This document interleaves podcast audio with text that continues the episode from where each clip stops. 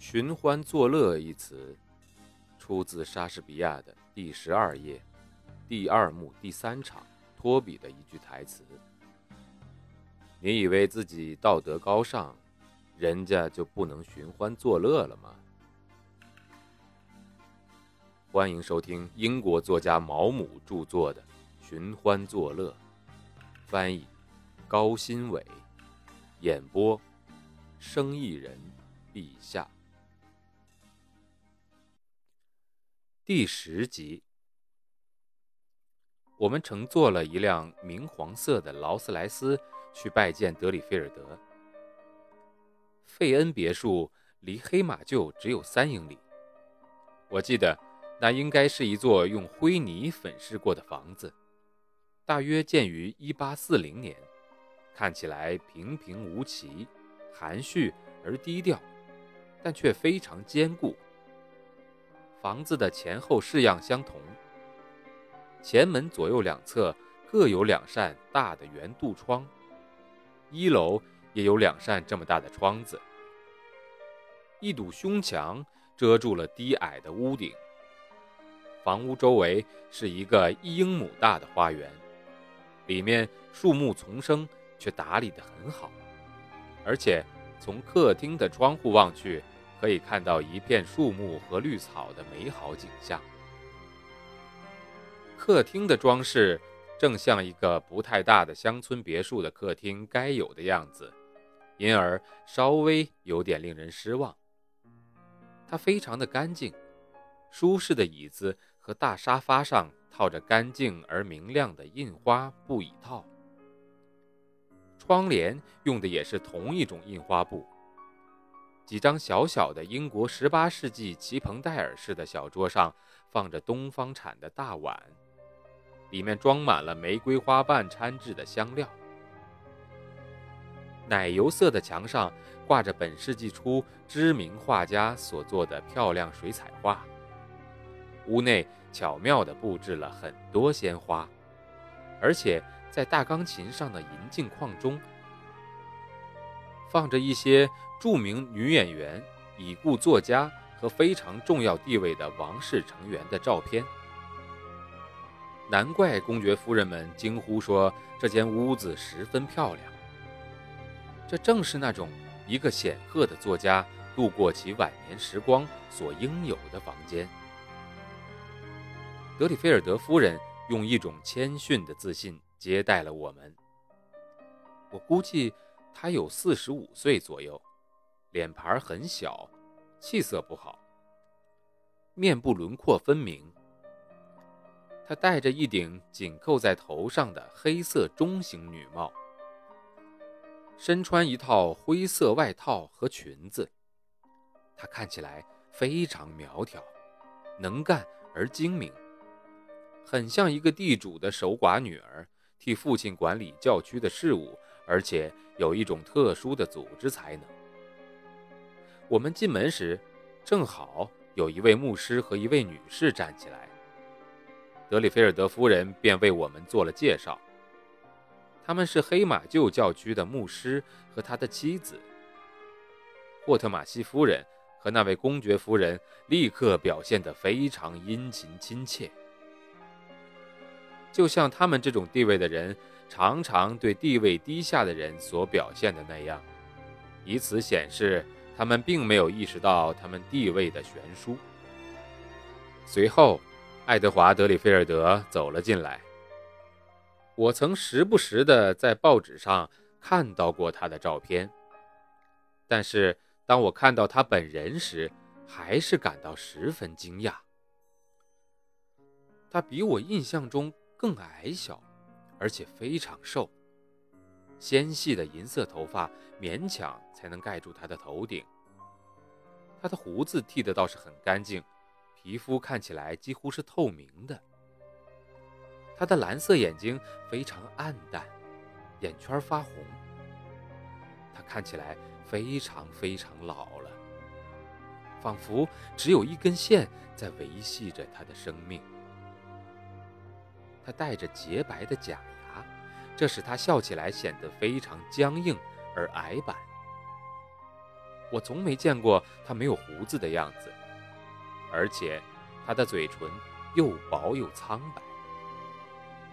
他穿着一件新的、剪裁得体的蓝色 B 基面料的衣服，上衣的领子很低，大概大了两三号的样子，露出了他布满皱纹、皮包骨的脖子，系着的一条整洁的黑色领带，上面有个带珍珠的领带夹。他看上去有点像一个穿着便服在瑞士度假的主教。他进屋的时候，德里菲尔德夫人飞快地瞟了他一眼，向他鼓励地微笑着。夫人肯定对他整洁的外表感到满意。德里菲尔德跟他的宾客们握手，对每个人都进行了友好的问候。当他走到我面前时，他说：“像您这么忙，又这么成功的人。”还能抽出时间到这么远的地方来看我这个老头子，实在是太好了。我有点吃惊，因为他说的好像他从来都没见过我似的，而且我有点害怕我的朋友们会觉得我说过曾经一度和他很熟是在吹嘘自己。我不禁想，他是不是完全把我忘了？哎呀，我都快不记得我们上次见面是在多少年以前了。我马上说道，想表现的非常真诚。他看着我，我想大概不过几秒钟的样子，但对我来说却显得很久。但接下来我突然吃了一惊，他冲我眨了眨眼。他眨眼眨得太快了，以至于除了我之外。没有人看见，而且这一动作从他那与众不同的脸上出现，真是太让人意外了。我简直无法相信自己的眼睛。不过很快，他又恢复了那镇静、智慧、友好而敏锐的表情。接着，午饭时间到了，我们随即进入了餐厅。餐厅的布置。也只能用优质品味的极致来描述了。齐蓬戴尔式的餐具橱上摆放着银质的蜡烛架，我们坐在齐蓬戴尔式的椅子上，在一张齐蓬戴尔式的桌子上吃午饭。中间的一个银碗上放着些玫瑰，环绕着它的是一些银色托盘，上面有一些巧克力和薄荷奶油糖。银色的盐瓶擦拭的发亮，很明显是乔治王朝时期的。奶油色的墙上刻有铜版的贵妇图，是彼得莱利爵士创作的。壁炉台上则放着一件蓝色的戴尔夫特陶器装饰品，有两个穿棕色制服的佣人在服务。德里菲尔德夫人一边进行流畅的交谈，一边警觉地盯着他们。我不知道她是怎样才能把这两个身材丰满的肯特郡姑娘调教得如此高效的。午餐非常适合今天的场合，精美但不奢侈。鱼卷配上乳白交织，烤鸡配上新鲜的土豆和绿豌豆。芦笋加上峨眉酱，这样的餐厅午饭，加上这儿的礼仪，让你觉得这正是一个颇有名气但不是巨富的文学家的生活。像大多数作家的妻子一样，德里菲尔德夫人也非常的健谈，她不会让谈话在她桌子这头变得冷落。所以，虽然我们很想听听在餐桌的另一头她的丈夫在说些什么，但都没有机会。她非常的欢快活泼，尽管由于爱德华·德里菲尔德衰弱的身体和较高的年龄，使得他不得不常年住在乡下，但他还是尽量保证经常到城里去，以便了解世界上都在发生什么。不一会儿，他便和斯卡利恩伯爵热烈讨论起伦敦剧院的演出以及皇家艺术学会的拥挤情况。